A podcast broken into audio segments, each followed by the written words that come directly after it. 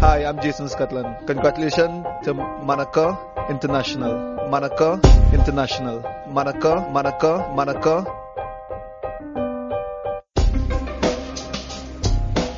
No Haters del mercado invernal. A ver, en, en, plan hipérbole te digo que es el mejor día del año. Obviamente es una exageración, pero es un día muy, muy especial en que el F5 saca, saca humo, en que aparecen jugadores en aeropuertos, ¿no? Que son vistos y que quizá no, no los esperábamos. Y en que, bueno, obviamente hay intercambio de cromos y pasan cosas raras, ¿eh? Para mí lo de, lo de Fabio Carvalho, por ejemplo, que, que por, por, por cosa de minutos no, no llegó a completarse el traspaso del, del Fulham al, al, Liverpool. Son cosas que me cuestan de creer, ¿no? Cuando han tenido tantos días para, para hacerlo. Pero entiendo que, bueno, estando del otro lado, digamos, del, del negocio, alguna explicación debe haber porque no, no, es algo nuevo y pasa con reincidencia, ¿no? El famoso fax de De Gea también, por ejemplo ya sabes que es algo inherente a la condición humana dejar las cosas para el final y bueno, pues eh, esto en el fútbol pasa mucho y por eso lo vemos eh, de esta forma tan clara en los últimos días de mercado.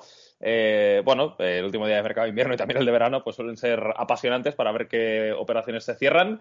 Y fíjate que si hablabas de imágenes extrañas, pues imagínate lo que fue ayer lo de Aaron Ramsey, que explicaba David Ornstein, el periodista de The Athletic, que eh, hubo un momento del día en el que estaba en una terminal de vuelos privados eh, meditando a dónde iba. Si se iba para el continente europeo, digamos, a fichar por un gran club que tenía alguna oferta, eh, si se iba eh, pues a algún punto de Inglaterra porque tenía varios equipos interesados, aunque le había dicho que no, por ejemplo, al Barley, o si se iba a Escocia, que es lo que finalmente sucedió, porque eh, Ramsey fichó por el Rangers. O sea que, bueno, eh, siempre un día divertido, el, el, el del cierre de, de, mercado, ya sea de invierno o de verano, e incluso pues con operaciones que nos llaman mucho la atención. Yo creo que la de Aubameyang es, es increíble, o sea, en, eh, me parece que es increíble en todo. Eh, no será la que tratemos ahora, pero desde luego eh, me parece una de las operaciones sí. más llamativas de los últimos años, porque al final, siendo un tipo que es verdad que ha caído un poco en desgracia con el tema de la capitanía, de las indisciplinas y demás, que al final el Barça consiga ficharlo con la carta de libertad y teniendo que pagar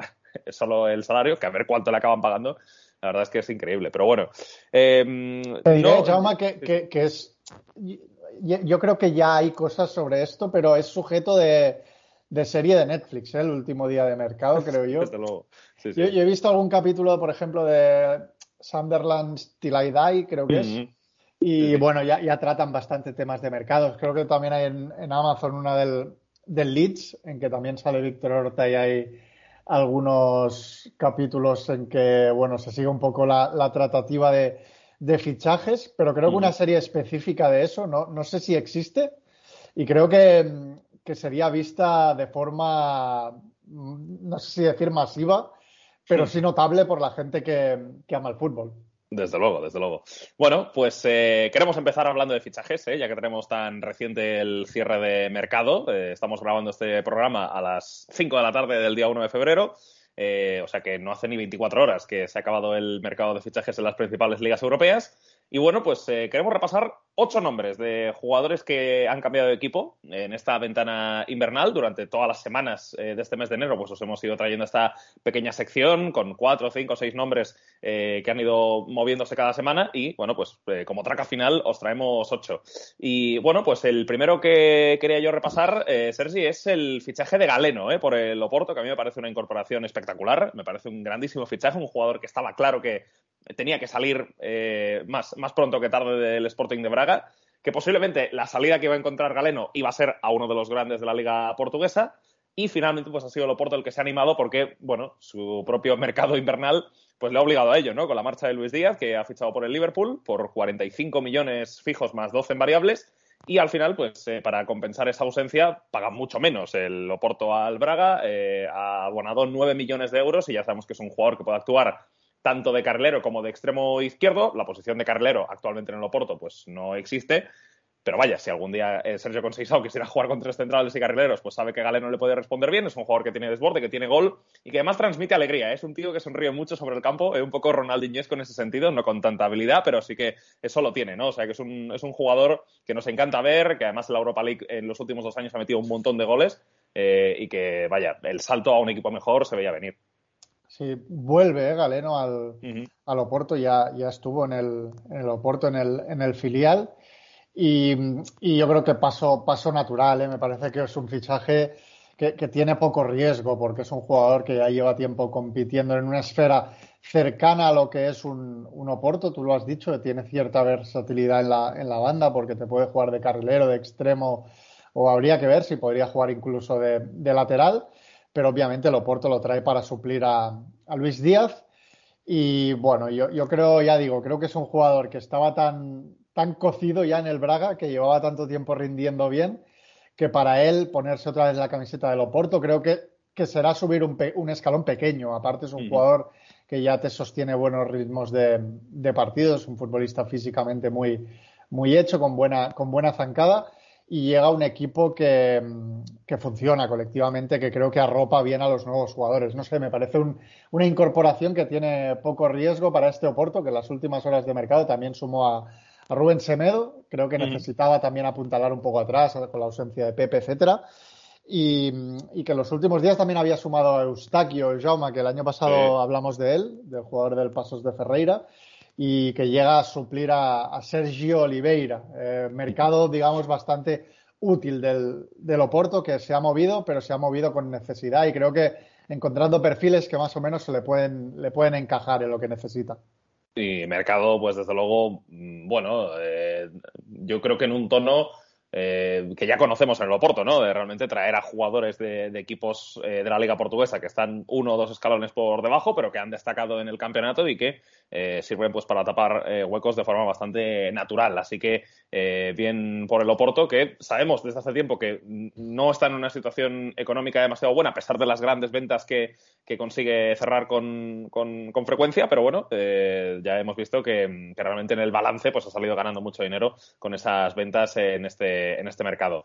Bueno, eh, de Portugal, otro movimiento, en este caso un jugador que se marcha de la Liga Portuguesa para llegar a Italia. Eh, hablamos de Giovanni Cabral, eh, jugador que ha firmado una cesión con opción de compra con la Lazio. la Lazio paga un millón de euros por la cesión y pagaría ocho millones si ejerciera la opción de compra. Y es un futbolista que hace tiempo que conocemos su, su, calidad, que de hecho, pues bueno, eh, yo creo que estaba en un momento en el Sporting en el que quizá no era tan importante como si lo había sido en, años anteriores y ahora llega una Lazio en la que, bueno, en ese 4-3-3 pues tiene cabida claramente jugando como extremo izquierdo, sería su mejor posición, ahí le disputaría el sitio a Matías Zacañi, también Pedro está un poco en esa rotación. Y Sergi pues es un jugador que es diestro, que suele jugar por la banda izquierda, que eh, aprovecha esa salida natural hacia el perfil hacia el perfil interior, hacia el perfil diestro y que, bueno, pues en el Sporting eh, ha conseguido, eh, pues ya decimos, tener buenas temporadas, aunque en los últimos años pues estaba ya jugando bastante menos. Sí, me, parece un fichaje muy Lazio. ¿eh? La Lazio hace, suele traer estos jugadores que igual en otros lados son fondo de armario, que no, que no se ven tanto, que no sobresalen, pero, pero le, tienden a, le tienden a funcionar. Y yo creo que para el 4-3-3 de Sarri puede ser interesante. De hecho, el año, el año pasado, ya con Amorim, o bueno, ahora no recuerdo si fue un tramo del año pasado o de hace dos, porque a mí se me funden las temporadas una con otra, pero tuvo, tuvo un, tramo muy bueno de, estar muy inspirado, de eh, marcar goles. Fue, mira, fue, fue, después, fue después del confinamiento, por ejemplo, que recuerdo que hubo eh, un mes en el que metió cinco goles, eh, además con eh, bueno, con, con, una, con esa aportación de goleadora siendo bastante frecuente, prácticamente en cada partido. Y, ahí la verdad es que estuvo bien, pero luego ya la temporada pasada sí que perdió mucha importancia, ¿no? Jugó 24 partidos de liga, pero solo 6 de titular. Eh, y bueno, pues yo creo que fue el curso pasado ya donde Giovanni Cabral podía estar pensando en, una salida para encontrar más minutos. Sí, es que aparte en el, en el 3-4-3 de, de Amorim hay, mucha competencia ¿eh? por, por, detrás del punta. Está Pote, está Sarabia. Ha llegado Marcos Edwards ahora, el jugador del Vitoria Guimaraes, que es otro de los que estaba ahí candente para dar un salto en grande. Y además ha sido la gota que un poco ha colmado el vaso, ¿no? Porque realmente Giovanni, con, toda la, competencia que tenía, si encima llega Marcos Edwards, pues ya es que le, están un poco enseñando la puerta de salida, ¿no? Sí, sí, estoy de acuerdo. Pero mira, no me, no me parece una mala apuesta de la Lazio. Aparte, un jugador que cuando está bien em, a, balón parado en faltas también es bastante, es bastante preciso. Y creo que va a tener más minutos en Roma de los que estaba teniendo en, en Lisboa, este futbolista con sangre, bueno, nacido en Cabo Verde, aunque tiene pasaporte portugués. Bueno, y que además le aporta a la Lazio un perfil distinto al de Zaccañi, ¿no? Porque Zaccañi es un jugador más de regatear por, eh, por, calidad que por velocidad o que por arrancada, ¿no? Entonces yo creo que con Giovanni Cabral es un perfil un poquito más complementario eh, y ahí el, equipo de, Sarri gana eh, pues para eh, tener más, más, diversidad de opciones en, el ataque, donde bueno, pues cuenta con Pedro, cuenta con Felipe Anderson, cuenta con Giovanni Cabral ahora, cuenta con Zaccañi, tiene por supuesto a Chiro Inmóvil, así que bueno, una delantera interesante, desde luego, la del el equipo bianco celeste. Bueno, eh, más movimientos en Italia. Italia monopoliza bastante la lista que tenemos. de los ocho que vamos a comentar, pues la mitad son de. bueno, no, cinco de los ocho son eh, movimientos relacionados con Italia. Y bueno, pues el siguiente que queríamos comentar, Sergi, es la llegada de Valentin Mijaila eh, al Atalanta en este caso, jugador que eh, lo fichan desde el Parma. Eh, extremo izquierdo fino de solamente 21 años que llega al Atalanta para jugar como uno de los mediapuntas, yo creo. Esta es mi apuesta, aunque no sé si podría también buscarle Gasperini acomodo como carrilero, teniendo en cuenta que es un jugador muy rápido. Yo tengo dudas, ¿eh? ¿Tienes dudas de si de carrilero o de media punta? Sí, o... sí, yo, yo, estoy con ganas de ver de qué lo hace jugar Atalanta, uh -huh. porque es un uh -huh. jugador que destaca sobre todo por, por, por, su velocidad. Creo que el año pasado eh, constató que es un futbolista que puede dar buen rendimiento en la, en la Serie A, pese al año del, de, del Parma, que obviamente no, no fue bueno. Y en el propio Parma ya ha jugado algún partido como, como carrilero. Y como Atalanta sí. al final es muy distinto, donde los carrileros juegan de extremos eh, y empujando mucho. Obviamente, quizá no, no tiene esa, esa, presencia física de los Gossens, Hatebur, eh, Maele. Sí tiene velocidad, pero quizá no tiene esa fuerza. Mm. Pero te, tengo la duda, ¿no? De, de, ver si lo utilizan más como media punta por detrás del 9, eh, como esa doble media punta que utiliza a veces Gasperini, o puede tener también minutos de carrilero, no lo sé. Mm bueno, la duda es razonable, también teniendo en cuenta que Mijaila es zurdo y que en ese perfil, pues eh, justamente se ha marchado Gossens en este mercado invernal. Eh, y bueno, ya decimos, eh, también incluso alguna vez ha actuado como nueve por exigencias del, del, guion. De hecho, recuerdo el año pasado en un partido en el que eh, jugó el Parma en campo del Atalanta, curiosamente, eh, que creo que se lesionó un jugador del Parma de ataque y tuvo que quedarse Mijaila como nueve y más o menos asumió de forma natural el hacerlo, al menos en cuanto a dar eh, posibilidad de réplica, eh, el generar las transiciones con, con carreras suyas muy largas, eh, que teniendo en cuenta cómo era el contexto de partido, con Atalanta ahogando mucho al Parma dentro de su área, pues bueno, podía tener eh, cierto sentido, pero eh, quizás si vemos a, a Mijail en alguna posición, pues es o en la de media punta o, o, en, o en, la de carrilero. Veremos qué sucede con Mijaila, que llega al Atalanta eh, después de que el equipo bergamasco pague un millón por la cesión y además eh, tenga una opción de compra de 10 millones. Sí, sí, vamos a ver si la, si la ejecuta o no, pero a ver, yo, yo con, con la duda posicional, digamos, creo que Atalanta tiende a, a, tener buen ojo en ese sentido y creo que tomó nota de lo que lo bueno que hizo Mijail el año pasado y vamos a ver qué tiene en mente Gasperini, pero yo entiendo que lo van a saber contextualizar y que sí que es un jugador que, metido en ese ritmo tiene, tiene esas piernas, sobre todo esa, esa punta de velocidad que, que, yo creo que Atalanta siempre agradece. Bueno, eh, otro fichaje y este tiene mucha amiga, ¿eh? eh Mo Iataren al Ajax. Eh, futbolista de mucha calidad, pero de historia complicada. Ha tenido varios episodios de indisciplina y se dice que el fallecimiento de su padre, que era un poco quien lo tenía metido en vereda, influyó bastante en el hecho de que su carrera haya ido para abajo. Tras ficharlo la Juventus el pasado verano por casi dos millones de euros, lo cedieron ipso facto a la Sampdoria, donde no llegó ni a debutar.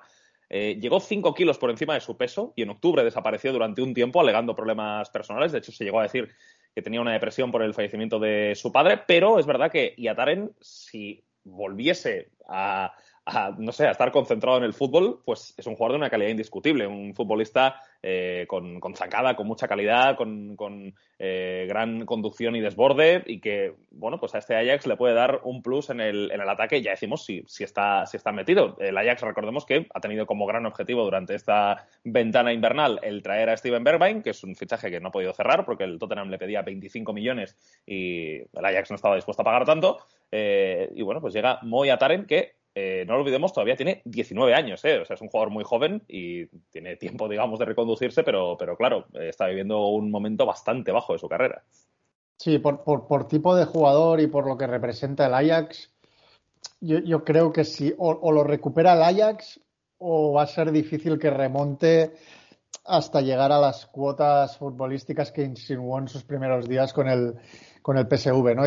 Yo, yo creo que por, por talento Yataren iba a ser lo que hubiera querido, porque es fino zurdo, te mete unos balones en, en profundidad donde, donde quiere, pero yo, yo, creo que ese condimento de jugador díscolo se le intuyó ya desde los primeros días también, ¿eh? cuando había aquel debate que si Países Bajos, que si Marruecos.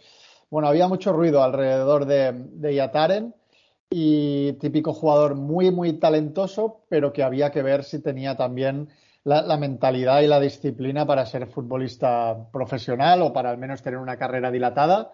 De momento está semi-naufragando, por decirlo de algún modo, y yo creo que si en algún sitio puede recuperar el vuelo es el, Ajax, donde al final le van a fomentar todo lo que él es, ¿no? Ese, ese fútbol asociativo, esa capacidad para, para filtrar últimos pases, esa libertad creativa que hay pocos clubes en Europa como el de Ámsterdam que te puedan, que te puedan garantizar. A mí me parece que el, que el, que el Ajax le tira un salvavidas a Yataren para intentar hacer pie y volver a sentirse futbolista. Yo tengo ganas ¿eh? de ver cómo si, reaniman un poco al futbolista o no.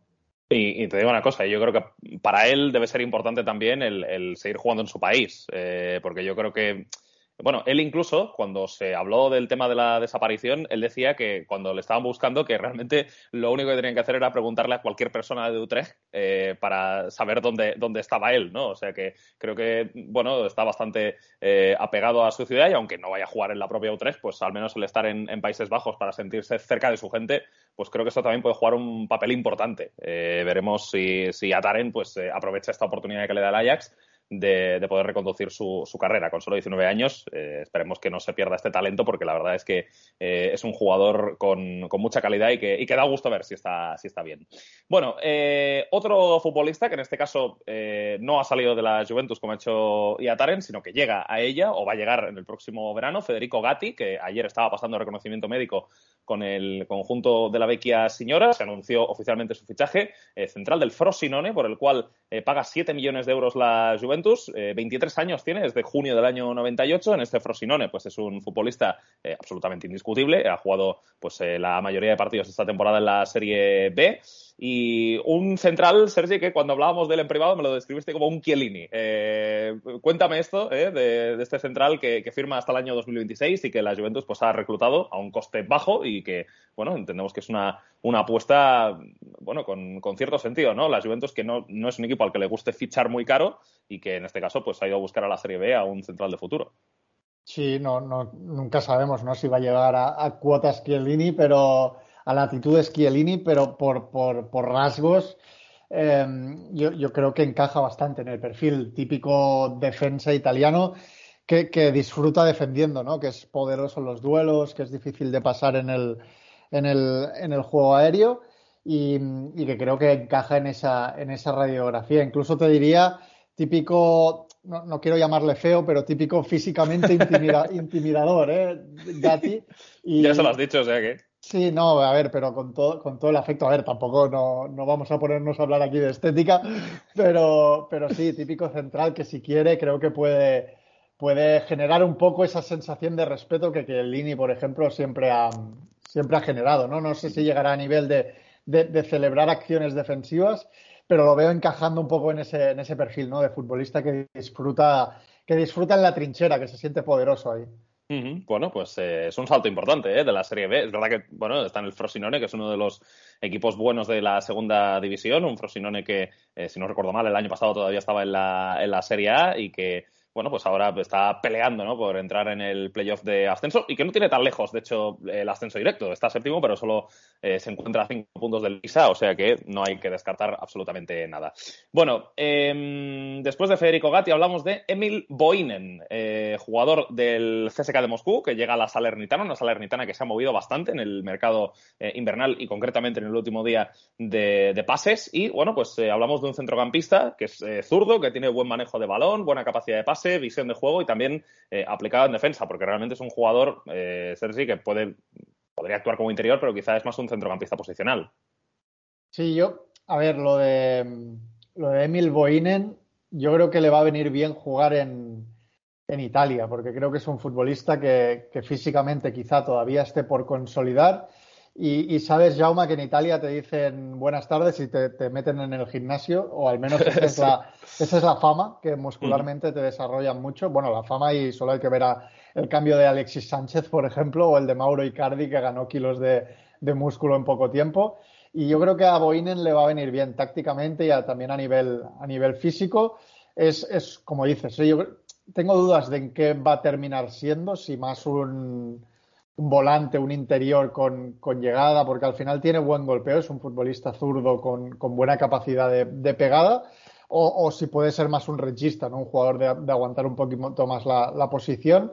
Pero bueno, tuvo su primera aventura lejos de su país en el CSK de Moscú y digamos que no, no ha terminado de consolidar y me parece interesante. Nos vamos a ver en esta Salernitana qué, qué rol puede, puede, jugar.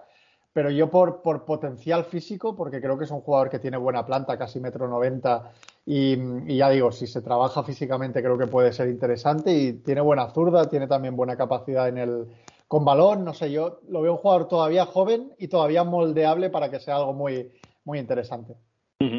Bueno, pues eh, ahí está, ¿eh? ese futbolista Emil Boinen. Y vamos a hablar también de otro jugador escandinavo, ¿eh? en este caso Jonas Bind, eh, delantero eh, que estaba en el Copenhague y que ha fichado por el Wolfsburgo. Eh, llega al equipo de los Lobos después de la marcha de Bejorst al Barley, un fichaje que se completó en el último día de mercado. Es un delantero grande, 1,90, tiene 22 años y ha costado 12 millones de euros. Y bueno, pues como características que podemos destacar de él, es un delantero que evidentemente aprovecha su altura para ganar muchos duelos, que aguanta bien la pelota, que tiene capacidad goleadora. De hecho, el año pasado marcó 15 goles y dio 8 asistencias en la liga danesa. Y precisamente esas asistencias demuestran que es un delantero que, que mezcla bien con sus compañeros, ¿no? que sabe combinar con los futbolistas que tiene a su, a su alrededor, que es inteligente en los movimientos y que, bueno, pues da un salto que, que esperábamos, ¿no, Sergio? Porque de Jonas Bind, eh, pues veíamos venir que en algún momento eh, iría a parar a una liga mayor y en este caso el Wolfsburgo, con el movimiento que se ha producido de Bejors, pues es el que hace la apuesta por él.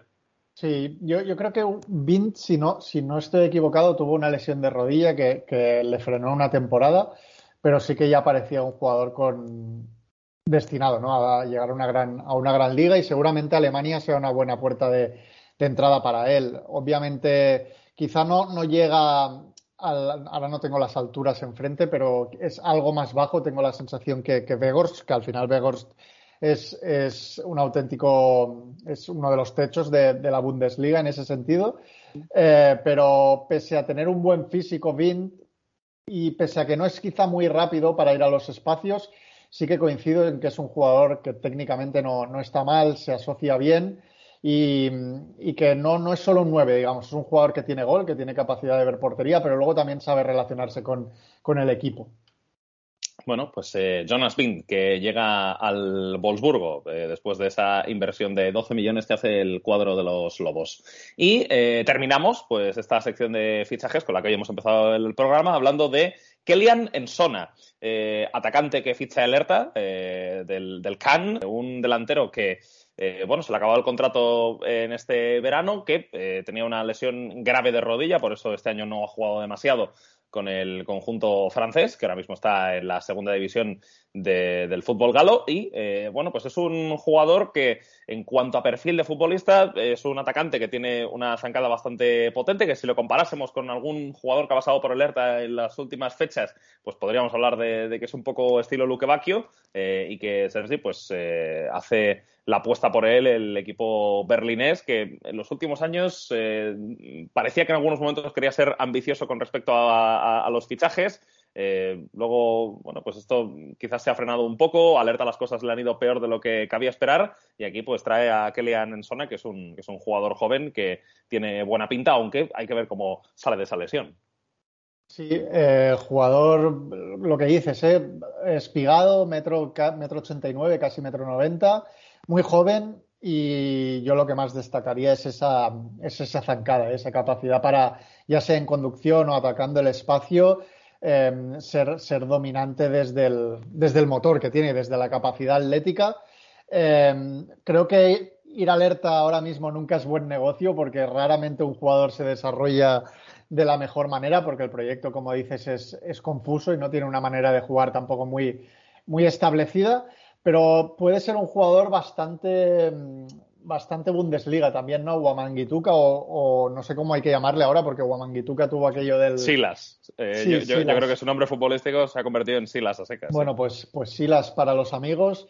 Ese, tipo también de jugador, ¿no? A veces algo descontrolado, pero con, muy buena zancada y, con una capacidad para, para someter desde ese, desde ese, desde esa capacidad para para ir a los espacios es importante. Y bueno, vamos a ver, es, es bastante eh, difícil pronosticar cuál va a ser el impacto que pueda tener en Sona, que todavía es muy joven, en, en la Bundesliga.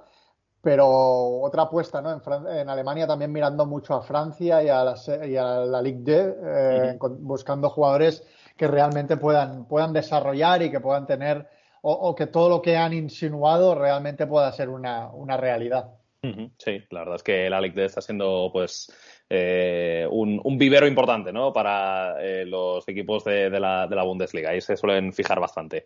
Bueno, pues eh, vamos ya a analizar partidos que se han producido en los últimos días. Y, Sergio, empezamos un poco con encuentros de selecciones. Ha sido un parón raro porque ha habido partidos, como decimos, de selecciones tanto en Asia como en Sudamérica, como también en Norteamérica pero a la vez ha habido fútbol de clubes, o sea que tenemos un poco de todo. Em, y uno de los partidos interesantes que había este fin de semana eh, de selecciones era el duelo en Norteamérica entre Canadá y Estados Unidos. se puede decir que un derby, ¿no? Teniendo en cuenta la cercanía de ambos de ambos países eh, y además, pues bueno, eh, siempre Estados Unidos a nivel futbolístico ha sido un poco la potencia, mientras que Canadá, pues bueno, es una selección que sí que ha hecho cosas a nivel eh, Copa Oro. De hecho, eh, a principios de los 2000 eh, fue capaz de ganar una pero es un país que, a pesar de su, de su talla y de la cantidad de gente que, que, vive allí, eh, que es, bueno, es un país que, a ver, es verdad que no está tan habitado como Estados Unidos, ¿no?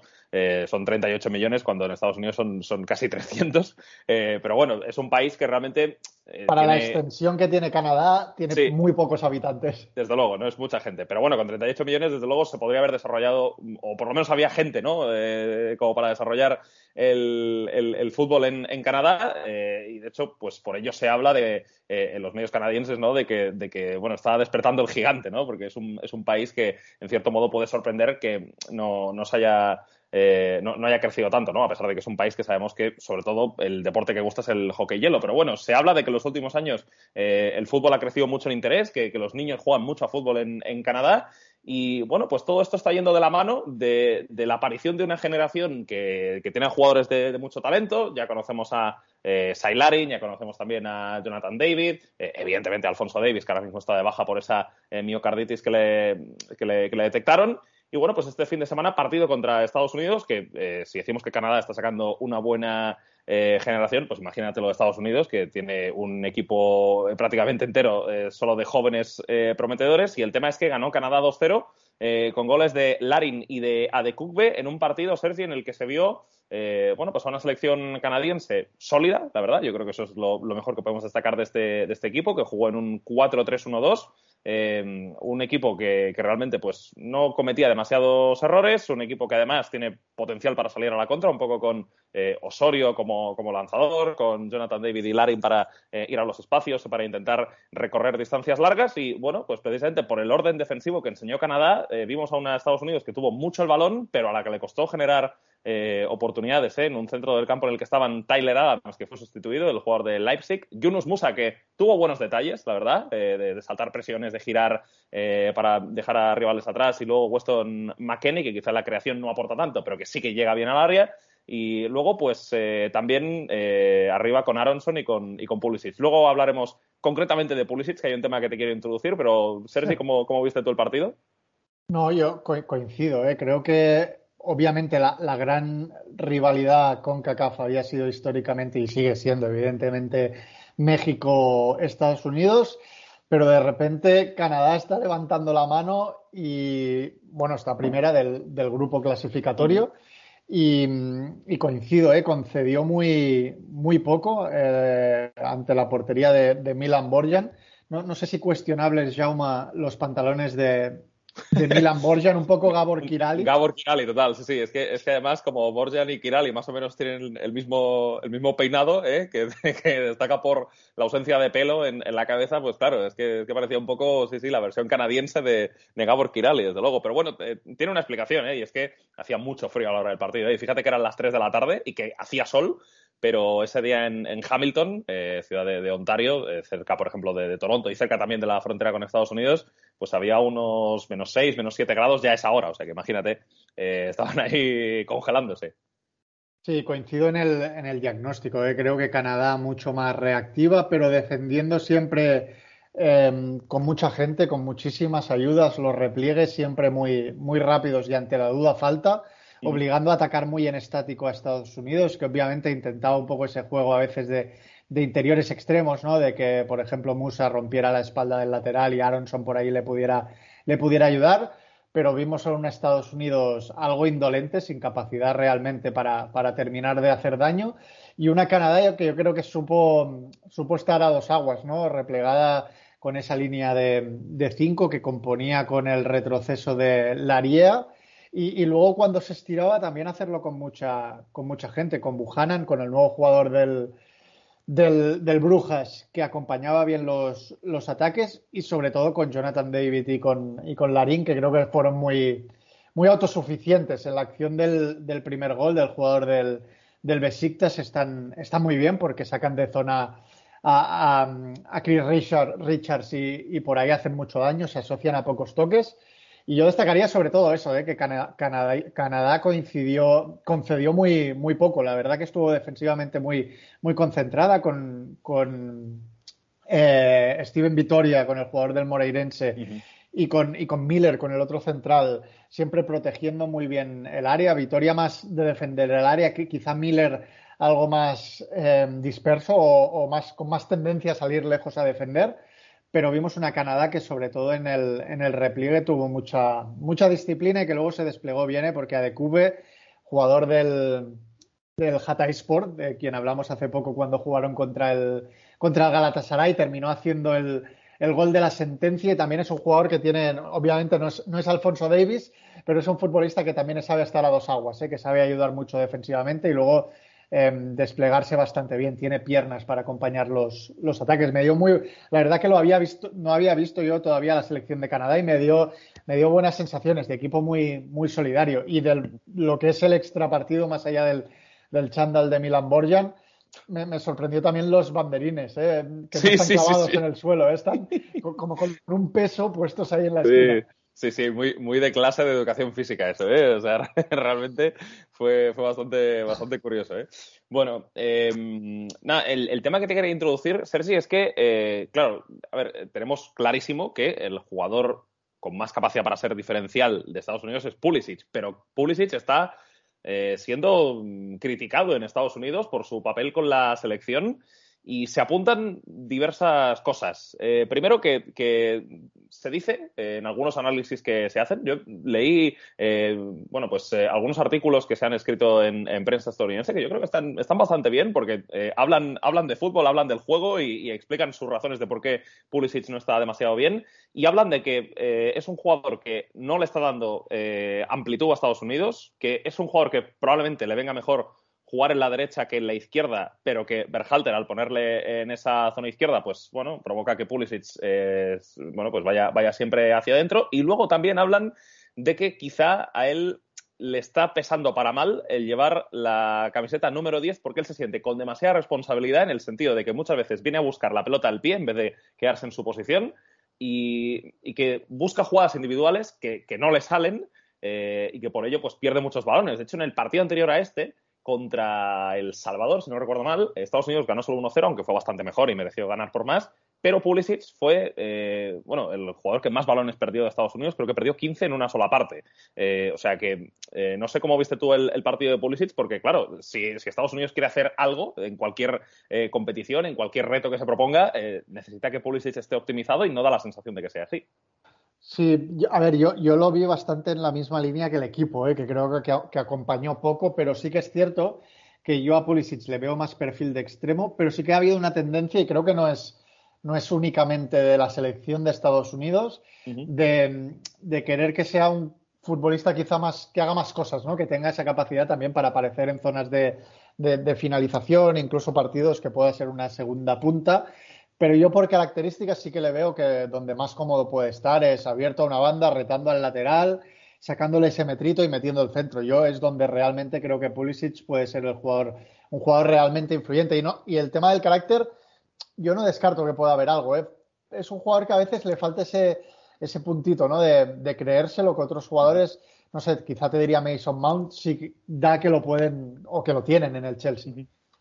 Bueno, pues eh, Canadá 2, Estados Unidos 0, gran victoria, eh, celebradísima. Eh. O sea, si, la gente viera cómo se festejó el segundo gol, además, bueno, nosotros recuperamos el partido. En Wisecout estaba subido con, la narración canadiense y, bueno, el narrador se vuelve, se vuelve loco en el segundo gol. O sea, que yo creo que tanto este partido como el que se ganó ante México en el parón de noviembre son momentos que están cimentando ¿no? una nueva época para la selección canadiense que no se mete en un mundial desde México 86. Ese fue, de hecho, solo se eh, había metido en ese, ¿no? solo ha jugado ese. Sí, sí, sí, sí, sí, es lo único que ha jugado y ya eh, hace 36 años de, de, aquel mundial y parece que la cosa va por muy buen camino porque quedan solamente cuatro jornadas y eh, Canadá le saca cinco puntos a Panamá, que es la selección que marca eh, pues la disputa en este caso del playoff intercontinental, así que Canadá, siempre que termine entre los tres primeros, jugaría el Mundial. Le saca cuatro a Estados Unidos, le saca cuatro también a México y cinco a Panamá, o sea que lo tiene nueve, bien. Nueve a Costa Rica, ¿eh? Sí, sí, sí.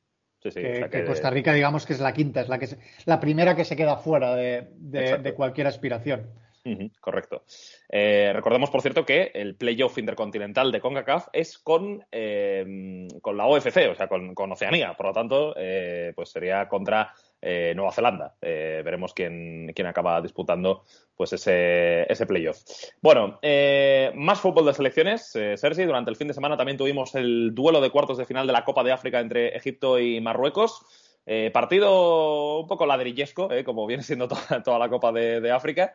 1-1 eh, acabó en los 90 minutos, luego en el minuto 99 llegó el, llegó el gol de la victoria de, Egipto en una acción muy buena de Mohamed Salah. Yo creo que, al nivel de, lo que es Mohamed Salah en este, en este instante, ¿no? un futbolista absolutamente diferencial, uno de los eh, 3, 4, 5 mejores del mundo.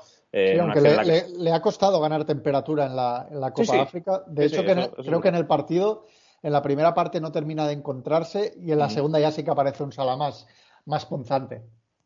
Sí, sí. Eh, no, no, una cosa no quita la otra. Desde luego, pues en la Copa de África no le hemos visto hacer demasiadas cosas, pero eh, fue capaz de decidir un partido con una acción que sí que eh, muestra un poco el nivel al que está actualmente Salah, por lo menos en lo que venimos viendo en el, en el fútbol de clubes. Bueno, se enfrentaban dos selecciones con sistemas más o menos parecidos, Sergi, pero eh, bueno, lo que vimos es que quizá eh, Egipto en algunos momentos trató de tener eh, algo más la pelota con un Mohamed El Neni que tenía mucho espacio para pensar porque Marruecos no, presionaba arriba. Eso sí, fue un partido en el que la mayoría de ocasiones que llegaron fueron a balón parado, lo cual demuestra que en el juego corrido, digamos, no se generó demasiado. Empezó ganando Marruecos con un gol eh, de penalti de Sofian Bufal, provocado por Ashraf Hakimi en una subida por la derecha donde eh, hace bueno, un cambio de dirección muy bueno para marcharse de Ayman Ashraf, el interior izquierdo de, Egipto, le toca y es penalti, lo revisan en el bar y acaban señalándolo, eh, marca ese gol, como decimos, desde, desde los 11 metros, pues la selección marroquí, luego llega el empate precisamente en un córner que sirve al segundo palo eh, Egipto en un testarazo de Ayman Ashraf que provoca un paradón de Bono, pero luego Salah es el que marca el, tanto del 1-1 y luego ese gol de la victoria que, decíamos. Eh, bueno, partido eh, con mucho cartel, pero que quizá no fue el más bonito de ver. Sí, a mí yo tengo que decir, Jaume, que a mí me gustó el partido. Creo que tuvo más ritmo que otros que hemos visto en la, en la Copa de África. Sí que es cierto que tuvo mucha, mucha fricción. En, ese, en ese sentido, creo que fue un partido muy Mohamed el Neni, en el cual el, jugador del Arsenal se siente bastante como pez en el agua. Eh, porque, porque no, no, elude esas, esas situaciones de, disputa. Eh, pero, pero, me pareció un partido más vivo que quizá otros de la, de la Copa de África.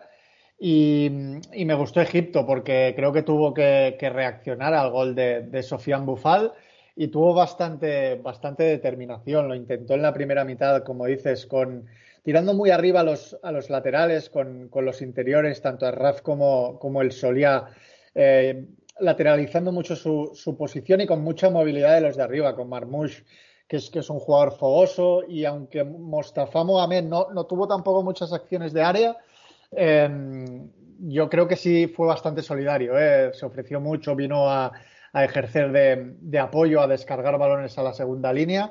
Sí, sí, y, ganando, y ganando, bastantes duelos por arriba, sí. Y, sí. y, luego, además, también de Egipto, importante la ambición de Queiroz en la segunda parte, ¿eh? que perdiendo hizo cambios ofensivos.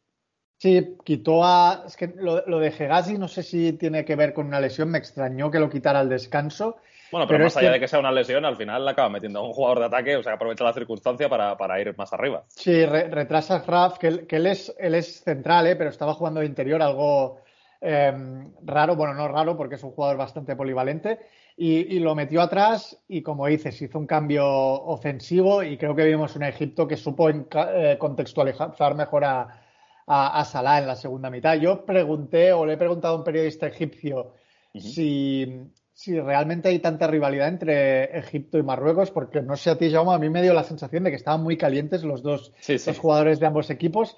Y me ha dicho que no, que no especialmente, que con Argelia, por ejemplo, hay bastante más entre Marruecos y Argelia, entre Egipto y Argelia, pero que el partido se dio así. De hecho, el equipo, creo que fue el equipo, publicaba que Queiroz y Jalil Hodzic casi terminan a las manos ¿eh? al final del partido. Fue un partido, fue un partido caliente, un partido en que, digo en términos generales, a mí me gustó Egipto, la determinación que tuvo para, para ir a revertirlo y que en Marruecos, por ejemplo, a mí me, me gustó Amrabat, creo que tuvo presencia, creo que equilibró bien al equipo, cuando hubo que dar un paso al frente lo, lo dio, quizá le faltó algo de calidad en, en, el tramo final cuando Egipto se metió atrás para filtrar algún pase, pero creo que el partido de Sofiane Amrabat en líneas generales es, es bastante completo.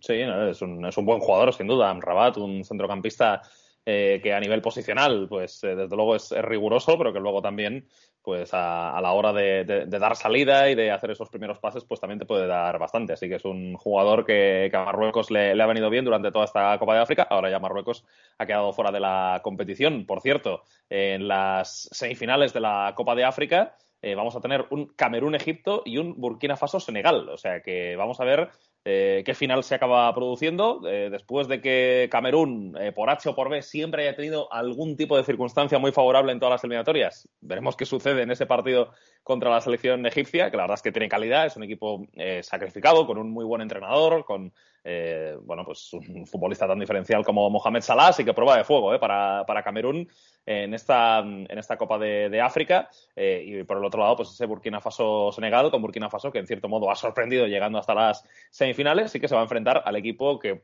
eh, nombre por nombre, pues es el que tiene más, más calidad del torneo. Así que sí. eh, van a ser semis interesantes. Y hay que ver, Jaume, no, no sé cómo está en Egipto el tema de los porteros, porque el Shenawi se lesionó en octavos uh -huh. y Gabaski se, se lesionó en, en, el partido de cuartos con Marruecos. Eh, no sé, sé, si realmente van a, van a llegar para poder enfrentar a, a Camerún, pero sería importante ¿eh? para, para, los egipcios, para los faraones.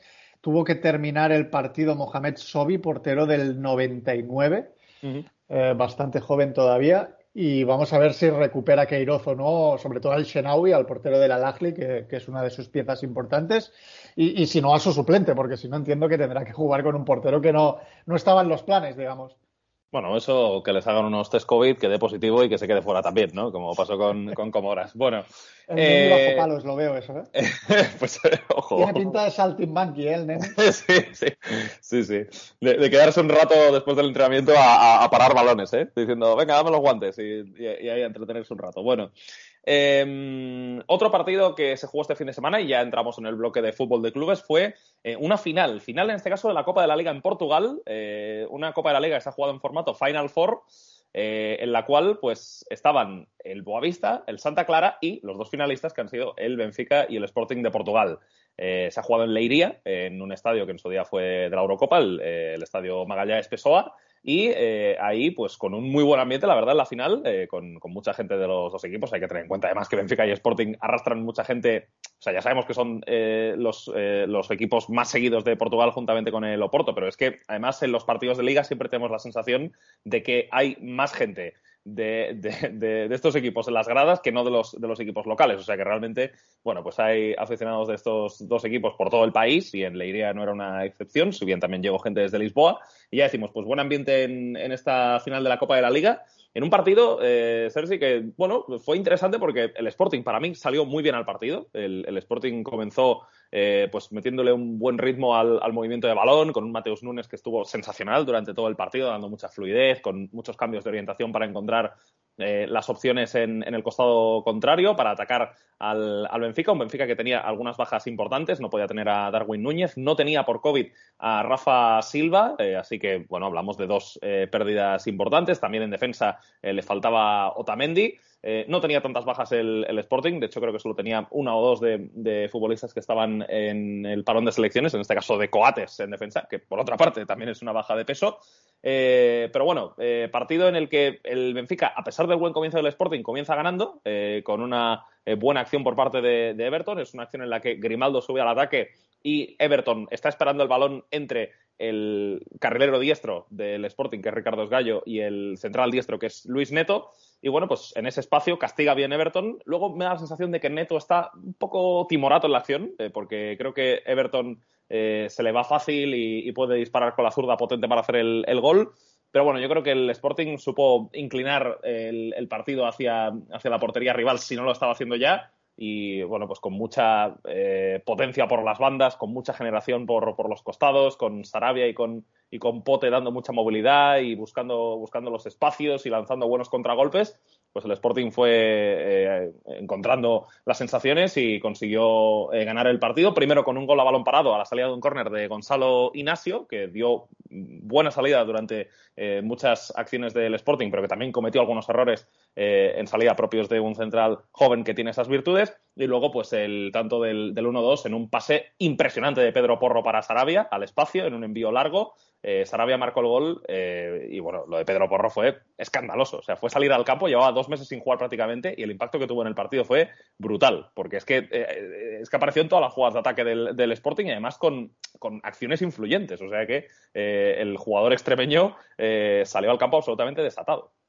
Sí, al final Pedro Porro esta temporada está en un nivel superlativo, ha tenido que frenar por, por el tema físico pero, pero un jugador, ya lo hemos comentado muchas veces, que al final encaja como anillo el dedo en, en, este Sporting. Yo me quedo con la sensación, Jauma, de que no es un mal partido del Benfica, de que está cerca de competirlo.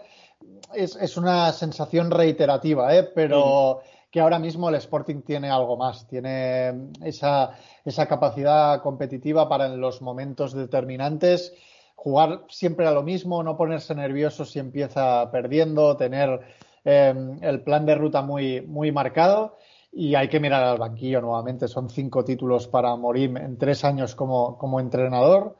Em, y tiene, tiene 30 millones de euros de cláusula Morim. Es, es mucho, pero yo no descarto nada, porque la verdad que me parece.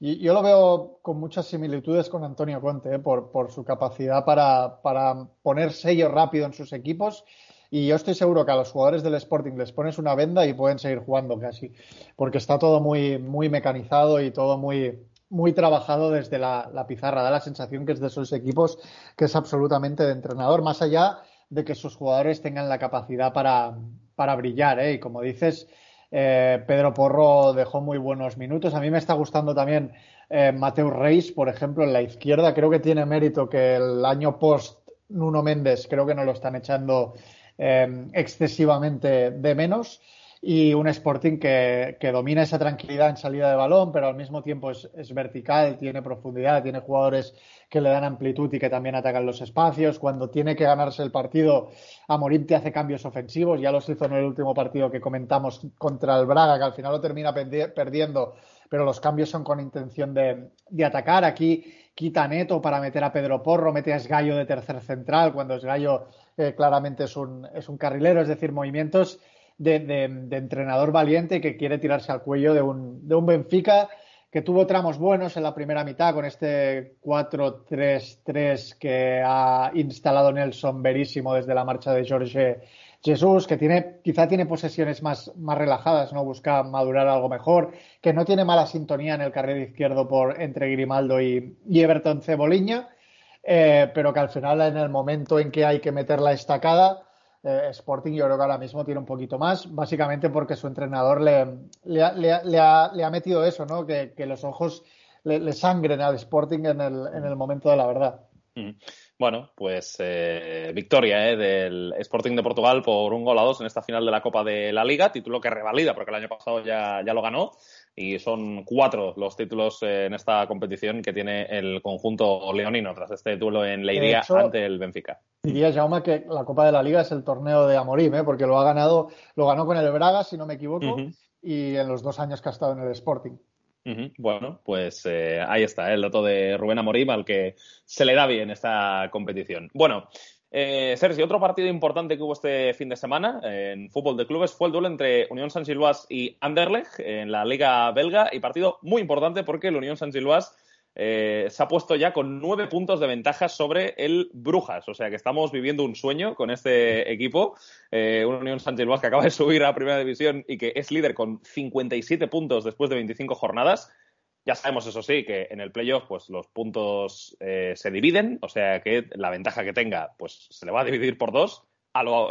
bueno, van a redondear hacia arriba, eso sí, es decir, si tienen nueve de ventaja al final de, la, de la fase regular, pues van a ser cinco. Eh, pero vaya, eh, un Unión San pues que está haciendo una temporada tremenda, al que le sale todo bien. Y en este durante el Anderlecht, pues, pues yo creo que se puede decir que es uno de esos partidos donde todo te sale bien, ¿no? Porque realmente el equipo de Felice Matsu muchas ocasiones no generó, tampoco le hizo falta, porque en la primera que tuvo marcó, gracias al gol que consiguió Nielsen, un futbolista que la verdad es que hace mucho trabajo en ese centro del campo para el Unión San Giluas. Eh, bueno, eran dos equipos que jugaban con un sistema diferente, 3-5-2 para el Unión San Giluas, 4-4-2 para el Anderlecht y en ese comienzo de, partido, pues eh, quizá vimos a un Unión San un poquito más ambicioso, pero en cuanto llegó el gol, pues eh, Sergi lo que vimos fue un equipo que no quiso tomar absolutamente ningún riesgo, o sea, eh, ni, salidas de balón por bajo, ni, pases por el centro, nada, o sea, salidas siempre por los costados o el largo, eh, además intentando siempre mantener el orden defensivo, eh, tratando de, no eh, caer en posibilidades de hacer faltas cerca del área, si bien hubo alguna, en algunas sí que, sí que cometió ese error el Unión San Gilbás, pero en general no. Y bueno, pues el equipo de Felice Matsu que consiguió una victoria importantísima ante un Anderlecht que tuvo mucho valor en este partido, pero que no acabó de encontrar las vías para hacer daño a un, a un equipo que estaba muy ordenado.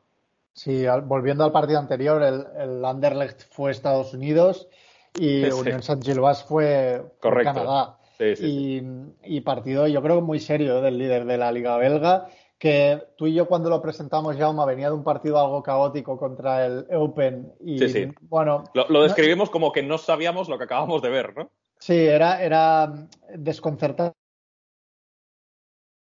partido, pero a partir de entonces yo lo he visto varias veces y, la verdad que es un equipo serio que, que, defiende bien con esa línea de tres centrales, por ejemplo, Candús que es de los jugadores que más tiempo lleva en el Unión Saint-Gilloise, el francés.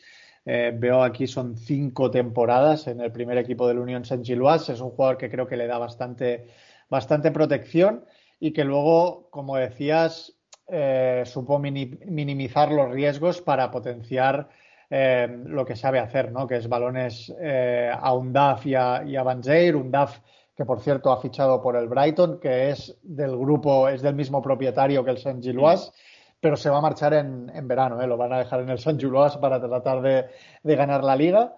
Y, con pocos cambios, ¿eh? yo creo que el Unión San Gilloise se, recita de, memoria prácticamente. No estaba Mitoma porque está lesionado y en su lugar jugó Lazar, pero jugó de interior y Lapusen, que habitualmente es interior, jugó de carrilero y creo que cumplió bastante bien porque es un jugador al final el, jugador de Madagascar que, tiene bastante capacidad para, para, conducir y bastante ida y, vuelta.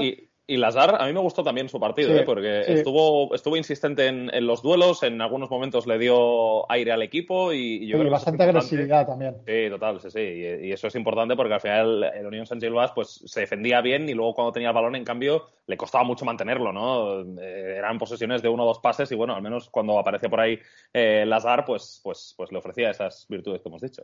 Sí, y yo Casper Nielsen, la verdad que me parece un jugador fundamental ¿eh? para este Unión Saint Gilloise, un jugador que hace, que hace de todo, que, llega con balón, que, no distribuye mal, que sin balón es, agresivo, tácticamente preparado. Me parece, se habla mucho de un DAF y, de Van pero yo creo que Nielsen está haciendo una temporada bastante al, al nivel, ¿eh? cumpliendo de manera muy... Y tiene, y tiene gol para la posición que ocupa, ¿eh? porque metió siete hace dos temporadas en segunda división, metió cuatro el año pasado y ahora lleva cinco. O sea que está Casper Nielsen eh, a un nivel extraordinario porque eh, hace muchas cosas bien y, es que, y, además una de ellas es meter goles.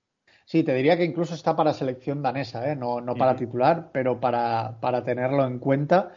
En este Unión Saint-Gillois, que como hemos dicho, eh, yo creo que plasmó muy bien el partido que quería ante un Anderlecht, que es, que es otra cosa, ¿no? Un equipo que te entra mucho por, la vista, porque tiene esa capacidad para asociarse bien, para dar salida a muchos jugadores de, buen pie, con, con, Olson, con Kulen, con Rafaelov, que se meten mucho por dentro, incluso Sirkse eh, media puntea muy bien, ¿no? Tiene esa capacidad para venir a asociarse, pero que luego eh, rasgó poco, ¿eh? obligó poco a, a, Morris, al portero luxemburgués del, del Saint-Gilloise, a, aparecer.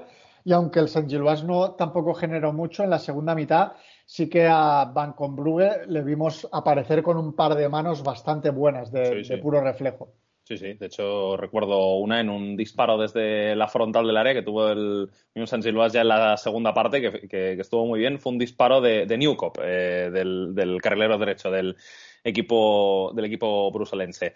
Bueno, eh, Sergio, vamos a comentar brevemente, porque si no nos vamos a ir mucho de tiempo, el último duelo que teníamos preparado, que es el partido entre Dinamo de Zagreb y Rijeka. Eh, partido eh, en lo alto de la Liga Croata, de primero contra segundo. Ambos equipos venían empatados a puntos, aunque eso sí, con el Dinamo de Zagreb eh, teniendo un partido menos disputado. Y bueno, tengo la sensación de que con 37 minutos bastante buenos, el Dinamo de Zagreb tuvo suficiente para ganar el, partido. Es un equipo que, a pesar de todas las bajas que ha tenido en los últimos años, de jugadores importantes que se le han ido, ya de esta época en la que casi pasa la fase de grupos de la Champions en el curso 19-20, pues eh, sigue siendo un equipo que tiene ese, dominio y esa suficiencia en el ámbito nacional lo demostró en este partido ante el Rijeka, que prácticamente no generó ocasiones en la primera parte, sí que creó algo más en la segunda, pero eh, realmente lo que vimos en la primera fueron algunos tiros desde fuera del área, eh, sin tener capacidad de llegar al, área del, Dinamo con, claridad. Y bueno, pues un gol eh, conseguido por Shutalo después de un paradón de, de Laurovic a remate de, Andrich y un gol de, de Orsic, en este caso, después de, un desmarque también de Andrich. todo venía de un pase largo de Teofil Cacerín, pues permitió al Dinamo ganar por 2-0 al Rijeka. Sí, Labrovic, el portero del Rijeka, yo creo que bajo palos, en, acciones de. Él es, él es, un portero grande con envergadura, que llega bien a los palos. Creo que es muy bueno bajo palos. Luego, eh, yo le he visto algún partido en que defendiendo centros laterales es un auténtico desastre, pero si, logra pulirlo eso, yo, yo, creo que puede llegar a ser un buen portero. Todavía es, es joven Labrovic, tiene 22 años eh, y dejó alguna buena intervención. Es cierto que deja rebote para Sútalo en el, en el primer gol, pero, pero, hace una buena parada y venía de otra buena parada también creo que a Orsic estirándose al, al suelo en un partido sin demasiada historia. ¿eh? Está jugando últimamente el, el, Dinamo con defensa de tres centrales, con Teofil Caterín, con Sútalo y con, y con Dino Peric, que se lesionó, y con carrileros largos, sobre todo Bochka y, creo que apareció bastante, le dio esa, esa amplitud. Creo que el, el, sistema, la duda que me deja es si no encorseta mucho a Mislav Orsic, pero igualmente le permite salir fuera, le permite ir a situaciones de extremo donde sabemos que a él le gusta, le gusta recibir.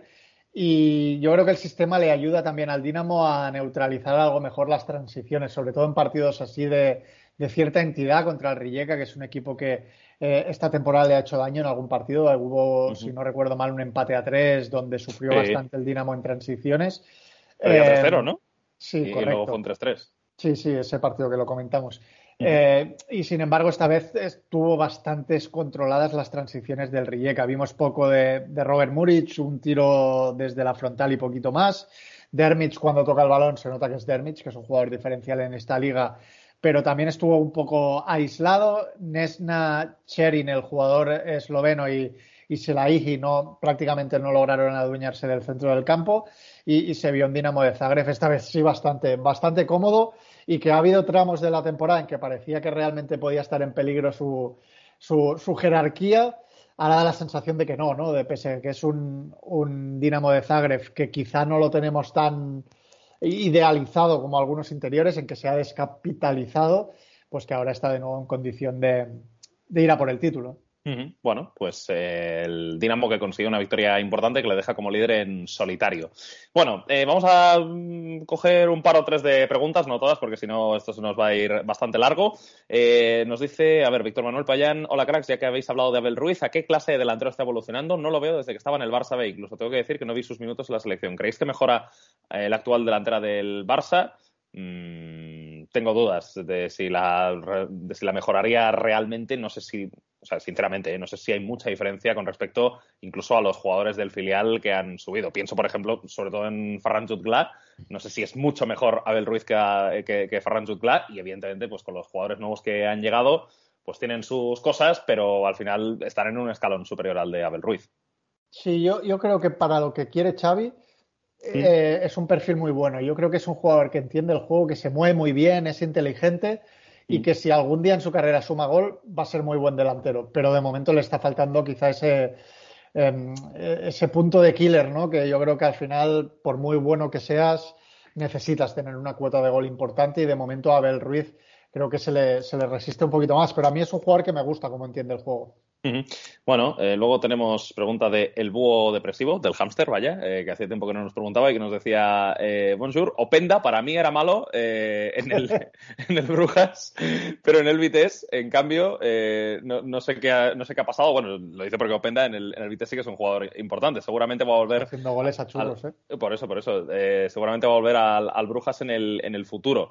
Bueno, sí, ¿no? Openda la verdad es que ha, ha, subido mucho su rendimiento en el, en el, en el Vitesse. Es un jugador importantísimo que además ha marcado goles este año en, la Conference, en ese grupo tan difícil con el Rennes y con el Tottenham, eh, y que el año pasado pues incluso también eh, metió goles importantes en ese camino hacia, hacia la final de Copa, que si no recuerdo mal la ganaron. Sí, yo, eh, Openda creo que también va bastante dentro de lo que es el, el Vitesse, que es un equipo muy, muy dinámico, muy vertical, que creo que entra dentro de, la línea de, de equipos modernos que vemos en, en Europa, de equipos que, que, repiten muchos esfuerzos. Y yo creo que ahí Openda, que lo último que he visto de Openda, por cierto, es que lo expulsaran en el partido contra el Groningen, mm. pero, pero sí que encaja ¿no? en ese tipo de, de equipos que busca, buscan mucha ruptura, mucha situación de, de hacer daño a las, a las espaldas y donde es un jugador que está, eso sí, añadiendo capacidad para ser resolutivo a un juego de, de velocidad y de piernas que él ya tenía. Luego, eh, otra pregunta que él mismo nos hace eh, sobre Sargent. Eh, dicen, bueno, pregunta si, si, si, podemos aclarar si Sargent es malo o, o, si, o si es él, que en el Werder no le parecía, eh, no le parecía tan malo. A ver, Sargent no creo que sea un mal futbolista, pero tiene el problema de que es delantero y no tiene gol. Eh, es un ver, jugador. Correcto, es un, es un jugador eh, que rápido, que, se, que, entiende bien el juego, que va bien al espacio, pero que no tiene gol. Eh, y que definiendo le, le, falta mucho. ¿eh? Y mira que Sargent, eh, poco antes de, de, grabar este podcast, no muchos días antes, pues metió un gol increíble, el primero que anotó en la Premier, que fue un tanto de escorpión eh, con el Norwich, pero vaya, es una, es una cuestión puntual, ¿no? Eh, Sargent todavía tiene mucho que mejorar en ese sentido. Bueno, y luego, Sergi, eh, esta te la tiro a ti para acabar. Viendo jugadores un poco bajo el radar en Premier, quería preguntaros sobre Ibrahima Diallo, Nazantela y McAllister. ¿Para qué pueden estar en un futuro?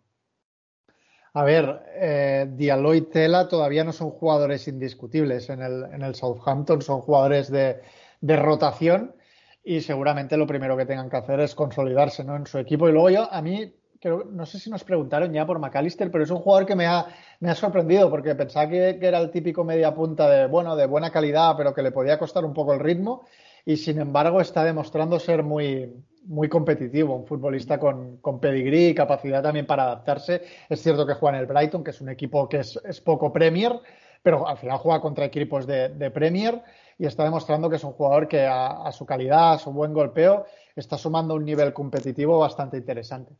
Bueno, pues con esto lo vamos a dejar. Eh, las preguntas que nos han quedado por contestar, pues ya os las respondemos la próxima semana. Eh, Sergio, muchas gracias y aquí estaremos el próximo martes ya con el retorno del fútbol de clubes durante unas cuantas semanas consecutivas. Pues hasta el martes, señor Naveira. Aquí estaremos, señor Hernández, con el eh, capítulo número 22 de la temporada de Norajitos de Maraca. Hasta la próxima. Adiós.